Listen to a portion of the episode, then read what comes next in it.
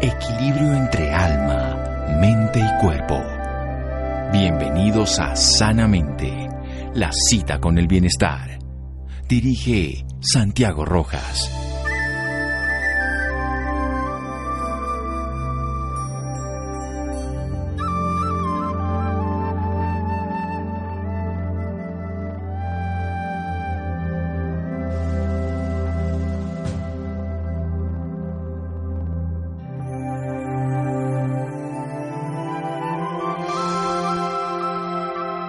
Nutrición óptima se da por comer las cosas adecuadas en las porciones adecuadas, de la calidad adecuada y en el momento adecuado, sin nada.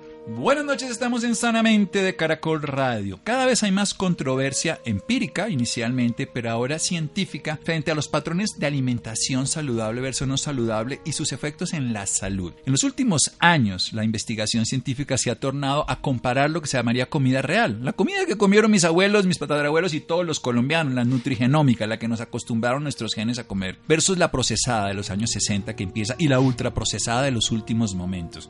¿Qué pasa? Pues para eso hay que traer un investigador que se ha puesto en la tarea de coger estos estudios que han salido en prestigiosas revistas internacionales. El doctor Luis Fernando Gómez, médico en maestría en la salud pública y profesor del Departamento de Medicina Preventiva de la Facultad de Medicina de la Pontificia Universidad Javeriana de Bogotá. Él ha sido consultor en varias encuestas nacionales de nutrición en Colombia y Ecuador. Ha participado en diversos proyectos de investigación financiados por agencias nacionales e internacionales, incluyendo el Ministerio de Salud aquí en Colombia, la Secretaría de Salud Distrital en Bogotá, el Instituto Colombiano de Bienestar Familiar, Colciencias, OPS, OMS, UNICEF, en fin, incluso en Canadá y otros países. Eres el coordinador actualmente del proyecto Opciones Políticas para la Prevención de la Obesidad en Países de Ingresos Medios y Bajos. Esta iniciativa es liderada por la Universidad de Carolina del Norte con el apoyo de la Fundación Blomberg. Y vamos a hablar sobre los patrones de alimentación. Doctor Luis Fernando Gómez, qué honor volverlo a tener aquí en la casa. Doctor Rojas, muy buenas noches. Muchas gracias por esta invitación. Bueno, primero definamos esta palabrita que aparece en todos lados, comida real o comida, en este caso lo contrario, procesada y ultraprocesada. Bueno, muy bien. Hay una clasificación NOVA que fue eh, creada por, concebida por un grupo de académicos de la Universidad de Sao Paulo hace 10 años eh, y que eh, define cuatro categorías de alimentos y comestibles. Los alimentos reales, no procesados, y algunos alimentos mínimamente procesados. Ejemplo específico, la leche pasteurizada. El grupo 2 son los ingredientes culinarios que utilizamos para elaborar alimentos de este grupo de, no eh, naturales o frescos, no procesados. El grupo 3 son los comestibles eh, procesados y el grupo 4 son los comestibles ultraprocesados. Los comestibles ultraprocesados se caracterizan básicamente porque hay una distancia muy grande entre el alimento real y el producto comestible. Específicamente, voy a dar un ejemplo muy concreto, muy rápido. Un cereal de desayuno, mal llamado cereal de desayuno de caja, ultraprocesado. Marca cualquiera. Marca cualquiera, con un contenido de fibra muy bajo, eh, y un cereal eh, natural tiene un contenido alto de fibra, con un alto contenido de azúcares adicionados que no lo tiene el alimento natural, con un contenido alto de sodio que no lo tiene el alimento natural y con un contenido muy alto de aditivos, muchas veces 4 o 5, eh, y el alimento natural no lo tiene. Alguien nos dijo aquí en el programa, me reservo el nombre, pero dijo, era como la hoja de coca que utilizaban los antiguos y que usan las abuelitas para cuando la gente hace soroche en las alturas, y la cocaína, que al final la cocaína de coca tiene menos del 2%. Así le pasa a los alimentos. Uno coge una caja de un ultraprocesado y tiene tal, con sabor A, con no sé qué añadido A, con azúcar no sé qué, azúcar, además con muchos nombres del azúcar que no conocemos, o sea, que, que ni yo los conozco y que seguramente cada día le ponen nombres diferentes. Se le quitan además los nutrientes esenciales y se le ¿Por, qué hay que quitarle unos para ponerle otros? ¿Por qué se hace ese proceso en la industria? ¿Por qué se mete en esa cosa tan interesante para ellos, pero tan nefasta, según nos va a contar usted más adelante? Bueno, eh, básicamente por dos características. Y es eh, los ultraprocesados.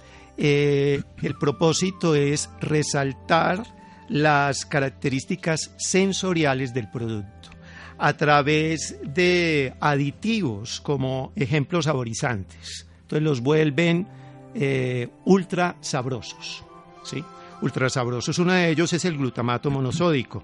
Tiene reguladores de ácidos, antiespumantes, eh, unas sustancias llamadas Volkers. Los Volkers hacen ejemplo en los cereales de caja que sean más esponjosos. Entonces incrementan las características organolépticas, eh, las características sensoriales eh, del producto. Y otro propósito de los aditivos, obviamente, es el hecho de ejemplo concreto de un pan ultraprocesado blanco que de ese pan blanco al pan real hay una distancia enorme. Ellos, eh, la industria necesita que esos productos estén en las góndolas durante varios días. El pan real ah, nos han enseñado las nutricionistas a las 8 o 12 horas ya está duro. Y estos permanecen eh, suaves durante varios días y para eso se requiere gran cantidad de aditivos. O sea, para que sepan más ricos, duren más, pero no para que sean saludables. Seguimos en Sanamente de Caracol Radio. Síganos escuchando por salud. Ya regresamos a Sanamente. Bienestar en Caracol Radio. Seguimos en Sanamente.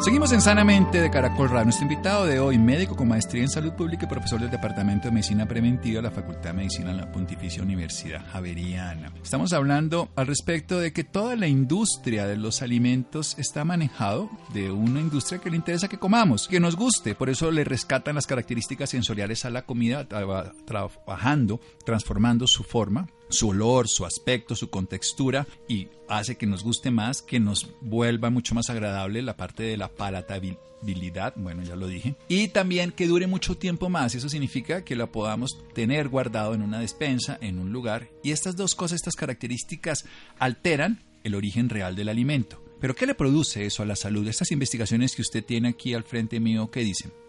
Bueno, desde hace 10 años se han publicado eh, un buen número de estudios. En este momento en una plataforma académica que se llama PubMed aparecen ya más de 149 artículos evaluando el efecto de los comestibles ultraprocesados. En las últimas dos semanas se han publicado tres estudios muy importantes. Voy a resaltar uno que fue liderado por el doctor Kevin Hall que es un experto eh, norteamericano, un experto en balance de energía. Eh, hay algo importante en el doctor Hall. El doctor Hall, eh, muy escéptico del, del, concepto de ultraprocesado, y con su equipo decidió llevar a cabo un experimento durante 14 días. en donde un grupo de personas fueron expuestas durante esas dos semanas a alimentos reales no procesados el grupo 1, el grupo 1. Comida, comida real. Comida real. Que uno sabe cómo se llama y la conoce y la puede bajar del plato. O sea, eh, que está además más en las plazas de pueblo y no está empaquetada con cosas raras. Exactamente. Y el otro grupo fue expuesto a comida ultraprocesada también durante dos semanas, calibrando muy bien el contenido calórico de los menús del desayuno, almuerzo y, comida y ofreciendo además de eso eh, tentempiés, snacks ultraprocesados para picar de paquete y no procesados, en este caso serían frutas, almendras. Y fue utilizo un término que es ad libitum, o sea, libre opción, lo que quieran consumir. Lo más sorprendente de todo esto es que a las dos semanas, las personas que habían estado expuestas a la comida ultraprocesada ganaron 0,9 kilos. 0,9 kilos. Que son dos libras americanas. Pues. Exactamente, dos libras americanas. Y eh, por el contrario, los que estuvieron expuestos a la comida real eh, bajaron también 0,9 eh, kilos, dos libras americanas. Bueno, entonces aquí volvamos a hacer el énfasis. Un investigador escéptico que además lo hace como tiene que hacerlo, de una manera absolutamente responsable y profesional, le da comida real a un grupo, a otro le da ultraprocesado, en igual cantidad en cuanto a calorías. O sea que las calorías al final es, hay una variable que, que sigue y que cada vez la ciencia la ve como uno de las tantas variables, pero no la esencial. En cantidad libre, además muy bien eh, escogidos en cuanto a que la observación de ellos fue directa y específica y hay un aumento de peso y una disminución de peso del grupo grupo que comió comida real baja de peso y el que comió ultraprocesada le aumentó de peso. ¿Por qué? ¿Por qué subió de peso?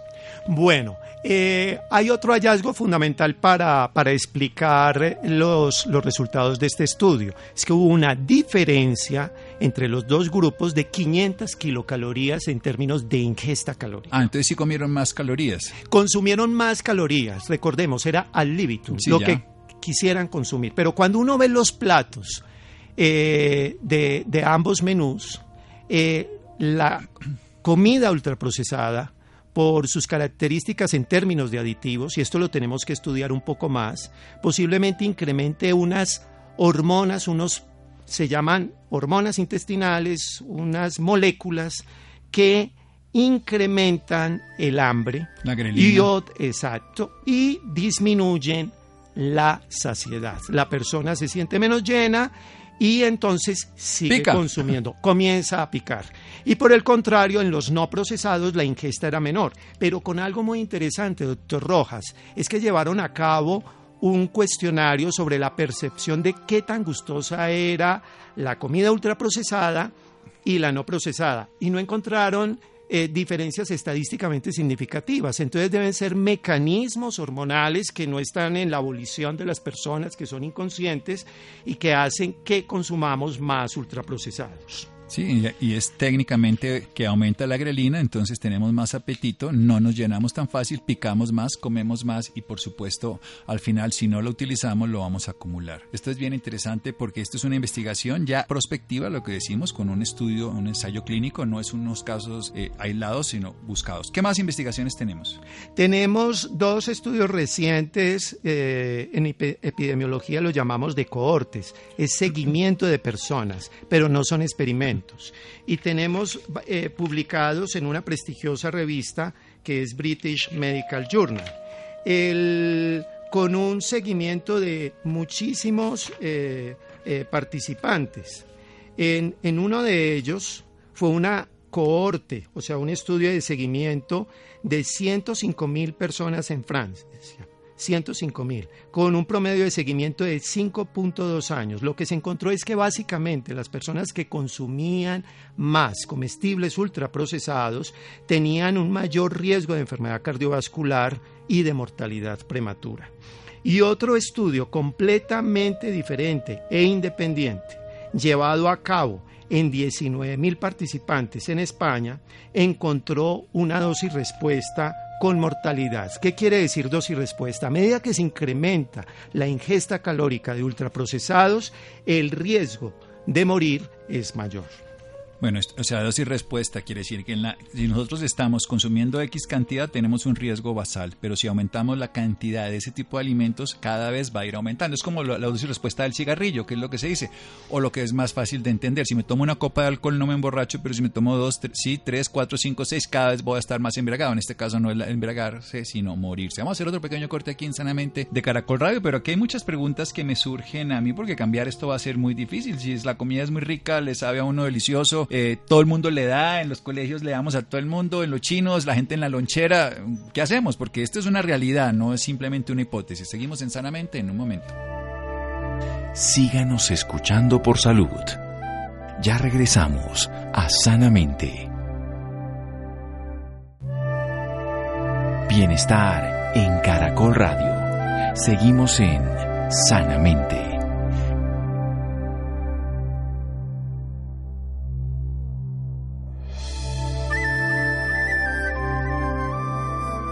Seguimos en Sanamente de Caracol Radio. Nuestro invitado de hoy, Luis Fernando Gómez, médico con maestría en salud pública y profesor del Departamento de Medicina Preventiva de la Facultad de Medicina de la Pontificia Universidad Javeriana. Es coordinador para Colombia del proyecto Opciones Políticas para la Prevención de la Obesidad en países en- con ingresos medios y bajos. Recordemos que en Colombia ya una tercera parte de la población infantil tiene sobrepeso y obesidad, ¿no? Y estamos aumentando tristemente ese balance que no es nada positivo. Tengamos claro que hay comida real, la comida que viene al plato directamente de la naturaleza, del animalito puede ser, del huevito, puede ser por supuesto transformada a través de la cocción, pero hay comida que se ha transformado industrial antes, se le han añadido para aumentar el sabor ciertas sustancias, se les ha hecho un proceso de transformación para que dure más, para que cambie su aspecto y todo, cambiando su realidad biológica, la capacidad que el cuerpo la absorbe y por supuesto los efectos en la salud. Doctor Kevin Hall, un investigador escéptico sobre el tema del cambio en cuanto al peso, dado a dos grupos de estudios experimentales que dicen que son controlados y son prospectivos y se pueden sacar conclusiones. Los estudios observacionales se pueden sacar simplemente puntos de referencia, no son absolutos, pero sí en el sentido de que nos podamos sacar una conclusión, pero en este sí, 14 días a uno le dan comida real, a otro ultraprocesada, les dejaron comer a lo que quisieran y un grupo bajó el que comía real 0,9 kilos, 2 libras y el otro en dos semanas el otro aumentó 0,9 kilogramos. Esto se debe fundamentalmente al aumento de una hormona que aumenta el apetito, la grelina, también altera la insulina, que es la que nos guarda la grasita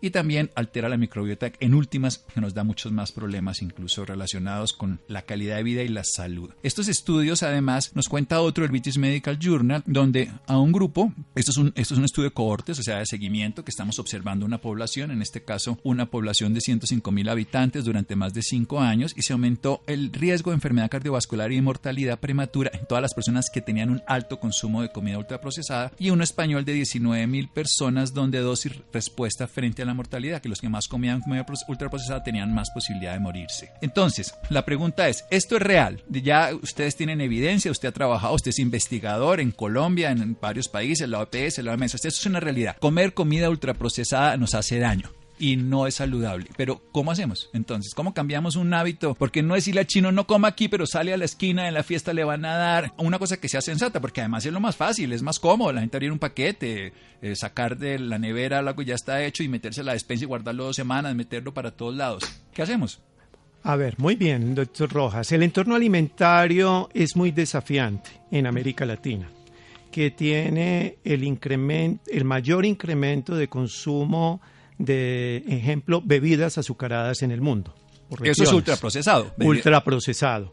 Y en un estudio reciente que llevamos a cabo y publicamos en la revista Nutrients, encontramos que el 80.2% de los productos que tienen rotulado nutricional en supermercados en Bogotá eh, deberían ser regulados. Básicamente, o un momento, cuatro de cada cinco productos que tenemos en los supermercados que supuestamente son buenos, saludables y que no los podíamos consumir, realmente no, no son lo que estamos diciendo. Exactamente. Eh, le tomamos fotografías, esto fue un estudio con la Universidad de Carolina del Norte, en 6.708 productos en las principales cadenas de supermercados en, Bogotá.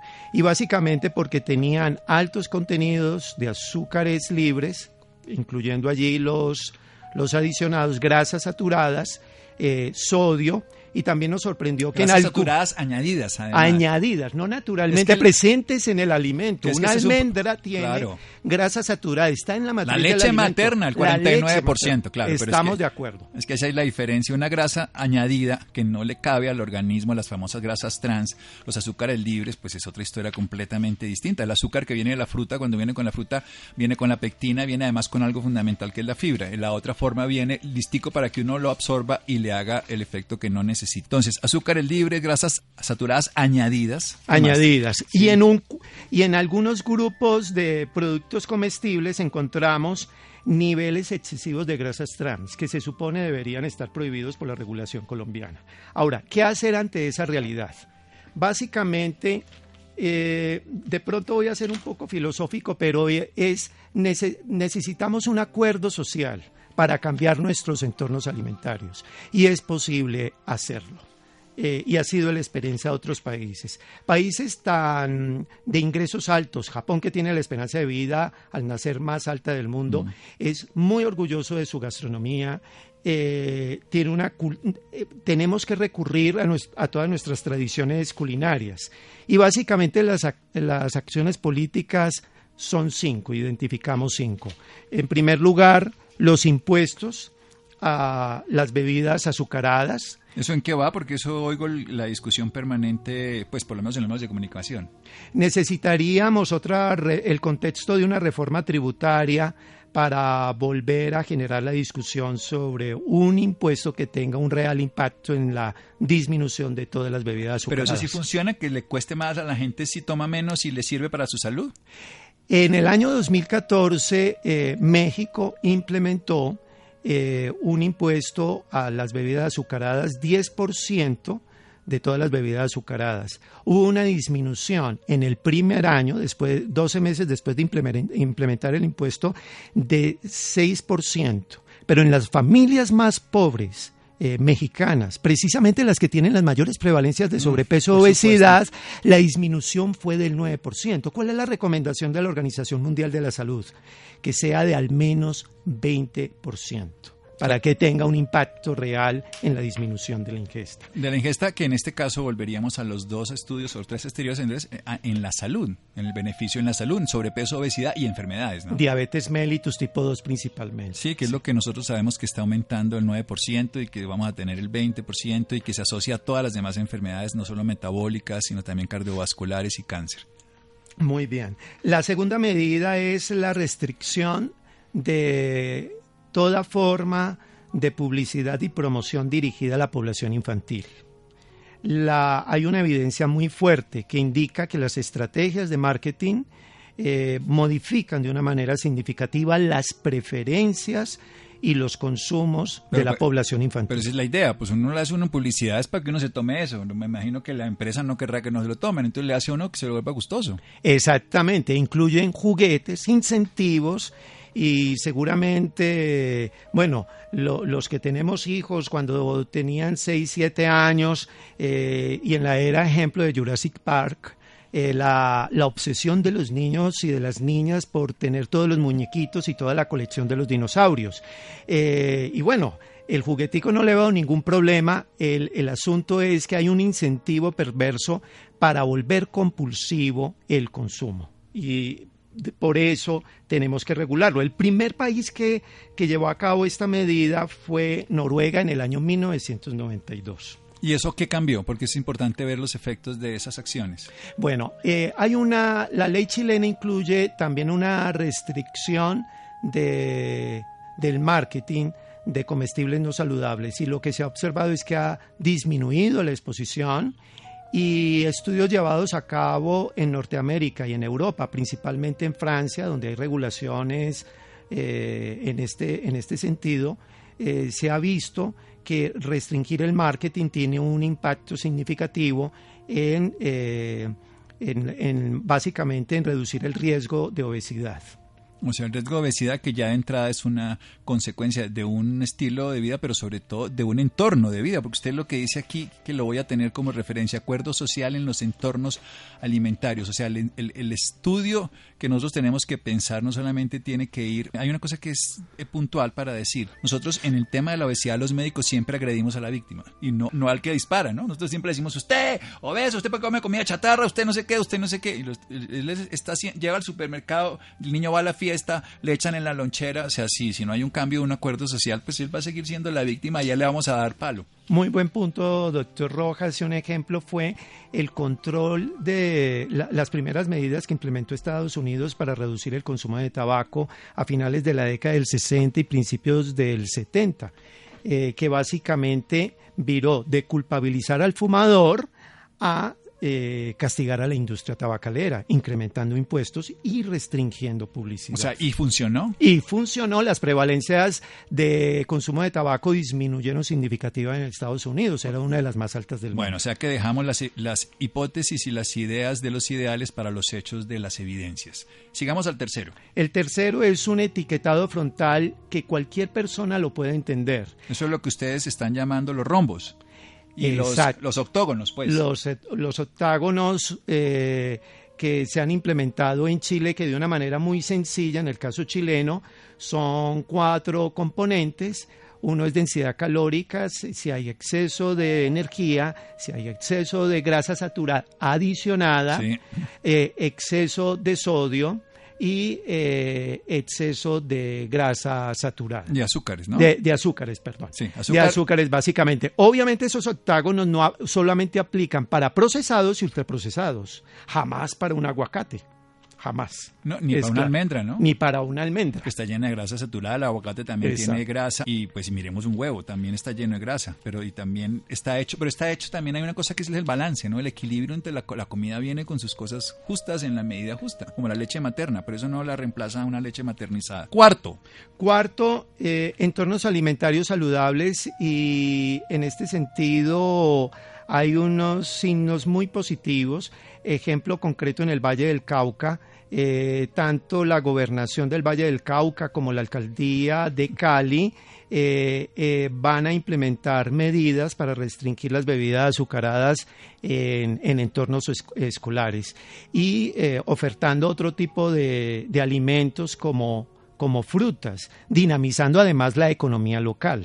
Sí, además que yo creo que la fruta ideal es la que sale en el sitio donde uno está. Tiene las características del lugar, adaptada al sitio y lugar, no tiene plagas diferentes. Fíjate, cuando traemos el pescado, lo que tenemos ahora en la costa con un, pez, creo que es el pez león, el que no podemos nosotros eh, erradicar y que está volviéndose un parásito. Muy bien. ¿Y el quinto? Y el quinto está conectado con lo que usted acaba de mencionar, con la agricultura local. Es modificar los sistemas agrícolas y alimentarios. Y uno, hay dos ejemplos que recuerdo en este momento.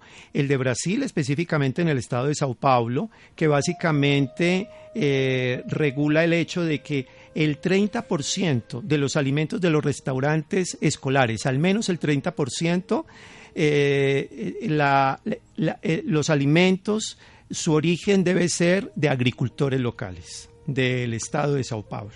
Más rentable desde todo punto de vista. Claro, dinamiza la economía local y lo mismo Japón. Japón tiene una larga tradición de alianzas entre agricultores locales y restaurantes escolares. Es un contexto muy diferente al nuestro, pero, pero es interesante eh, conocerlo. Bueno, entonces devolvámonos a los cinco puntos, impuesto a las bebidas azucaradas, restricción a toda forma de publicidad o incentivo al consumo, etiquetado que son los octógonos, estas que tienen que muestran calorías, grasas saturadas añadidas, sodio añadido y azúcar añadido. El cuarto, un entorno alimentario saludable, retirar entonces todo lo que son las comidas inadecuadas para el, el entorno estudiantil y quinto, una agricultura sostenible relacionada con la calidad y la condición de cada uno de los sectores de la población, además permitir algo fundamental fundamental, volvemos a lo mismo, no trasladar plagas, no trasladar problemas, no y, y, el transporte, todo lo que puede generar, porque si yo tengo que producir un, alimento en un lugar y lo tengo que consumir muy distante, pues va a ocurrir algo fundamental, tengo que procesarlo, ultraprocesarlo, transformarlo en lugares y si me lo como el momento va a ser fresco, más saludable y con menos problema para la salud a los que se tiene que comer lejos.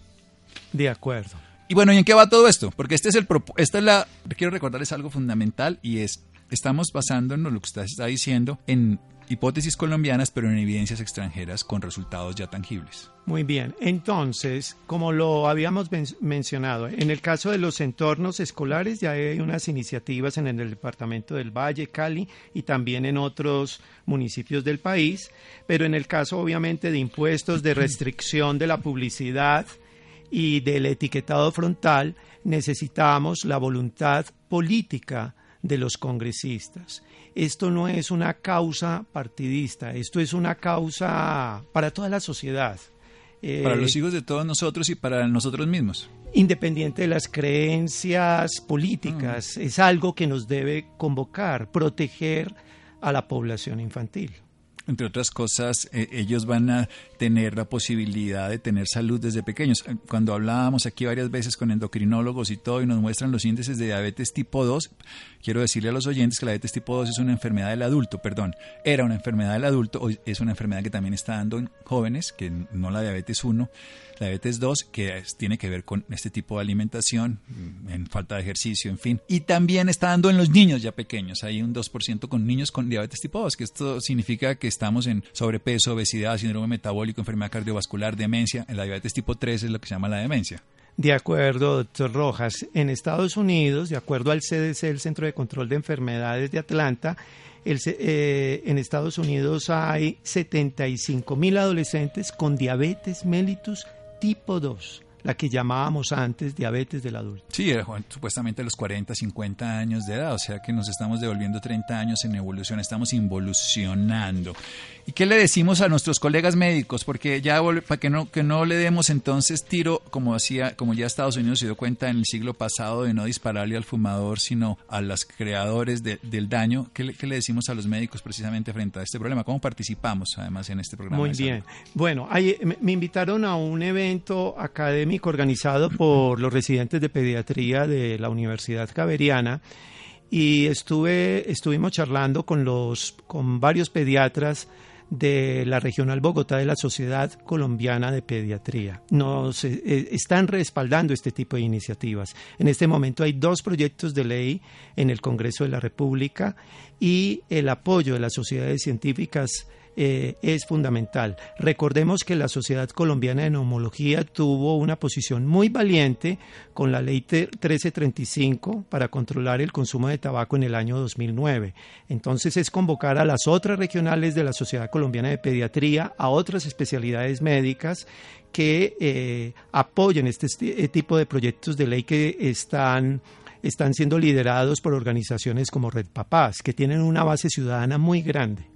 Lo importante además es también ayudar a la industria para que no es quebrar a la industria, sino darle unas opciones para que vaya construyendo otro tipo de estrategia frente a la nutrición de los colombianos más coherente, basada en las necesidades no solamente locales desde cada una de las regiones, sino también en la salud, que es lo que en últimas vamos todos a padecer o beneficiarnos. Sí, en Estados Unidos, no voy a mencionar la marca, es una marca muy conocida. Oferta, oferta cereales ultraprocesados, pero también oferta cereales no procesados. Y el consumo de cereales, los cereales reales en Estados Unidos se están incrementando significativamente. Esta compañía no se va a quebrar. Y yo creo que ninguna. Sí, obviamente si se puede hacer de una manera concertada, yo creo que las cosas van al lugar que corresponde. Y es hacer un giro para la salud y el bienestar de todos los colombianos, respetando algo fundamental que es la localidad, porque eso va a hacer que no nosotros estemos dependiendo de que nos manden eso cuando lo tenemos aquí al lado en la plaza de mercado en todo el país. Doctor Luis Fernando Gómez, quien quiera saber más al respecto, ¿dónde puede buscar información?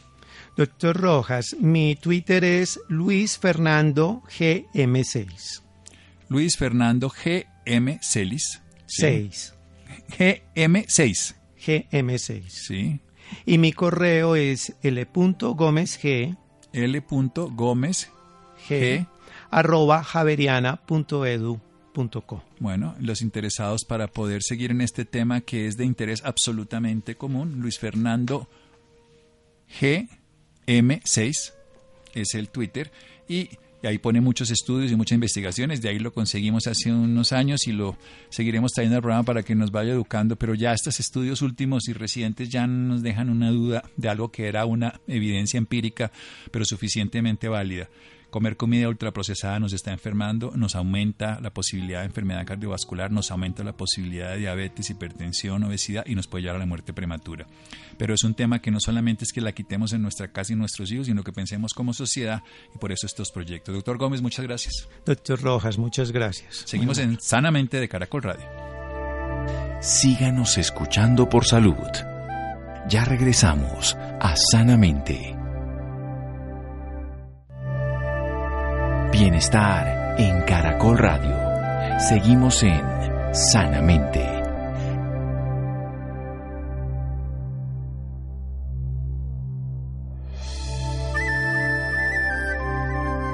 Seguimos en Sanamente de Caracol Radio. Los interesados en nuestro invitado anterior, el doctor Luis Fernando Gómez, arroba Luis Fernando GM, número 6, o a un correo electrónico l.gomezg.javeriana.edu.co. Bien, cambiamos de tema. Las 10 cosas que ustedes saber sobre la hipertensión arterial. Es muy probable que usted tenga presente su fecha de cumpleaños, cuánto calza, su número de identificación, todo esto que teníamos que hablar con la memoria, pero ¿sabe realmente su peso, su frecuencia cardíaca, su presión arterial, sus números que son también importantes? Estefanía. Muy buenas noches Santiago para usted y para todas las personas que nos escuchan a esta hora.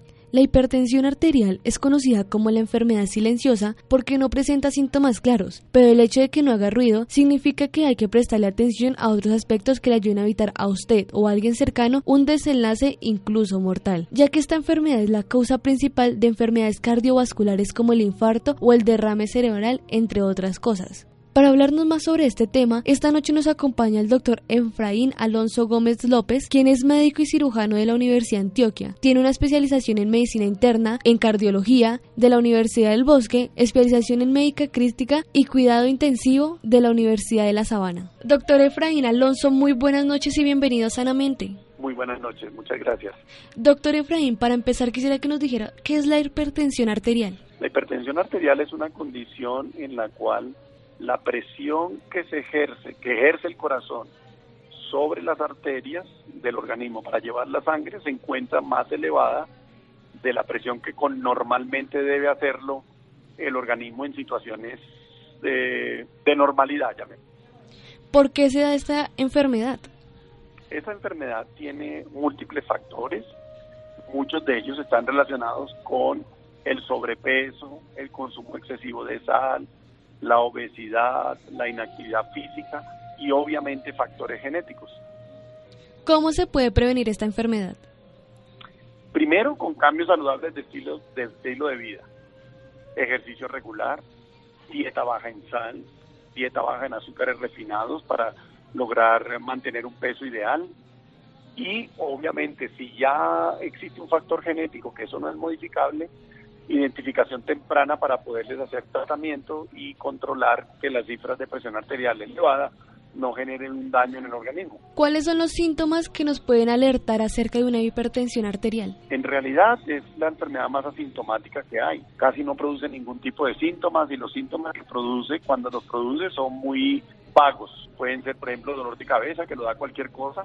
Eh, pueden ser, por ejemplo, sensación de palpitaciones, que también lo puede dar cualquier cosa y la mayoría de las veces, en el mayor porcentaje, es asintomática. ¿Y cuáles son los tratamientos que reciben las personas con hipertensión arterial?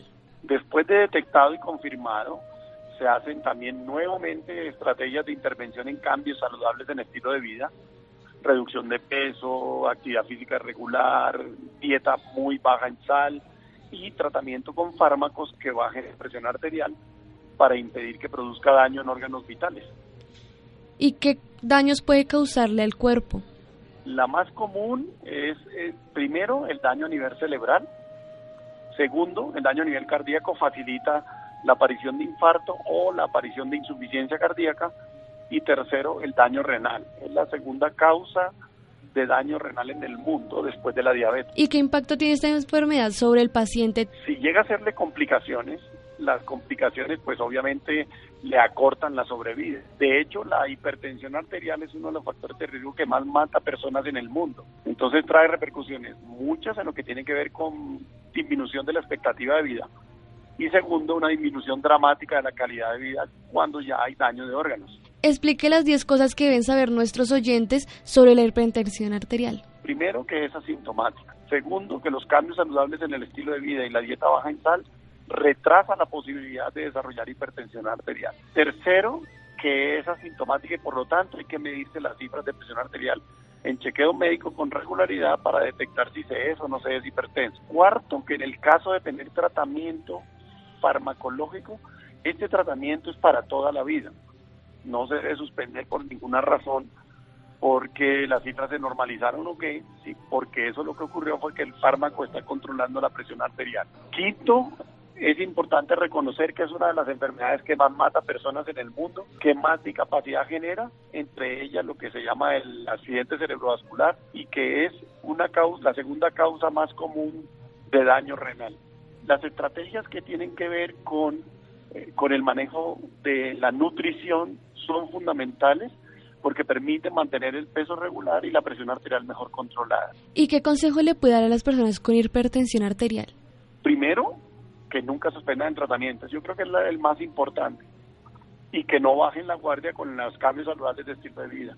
Con frecuencia lo que uno ve en la práctica general es que los, los pacientes suspenden la medicación y después vienen con complicaciones. Y ya para finalizar, ¿dónde pueden encontrar más información nuestros oyentes? En la Sociedad Colombiana de Cardiología o en la Fundación Colombiana del Corazón, también en las páginas pueden encontrar todo lo que tiene que ver con el manejo de los factores de riesgo, incluido el control de la hipertensión arterial. Doctor Efraín Alonso Gómez, muchísimas gracias por esta información y por acompañarnos esta noche en Sanamente. Muy buenas noches. Bueno, muchas gracias Estefanía, muchas gracias a Laura, Ricardo Bedoya y Rodríguez tienen con una voz en el camino con Ley Martín. Caracol piensa en ti. Buenas noches.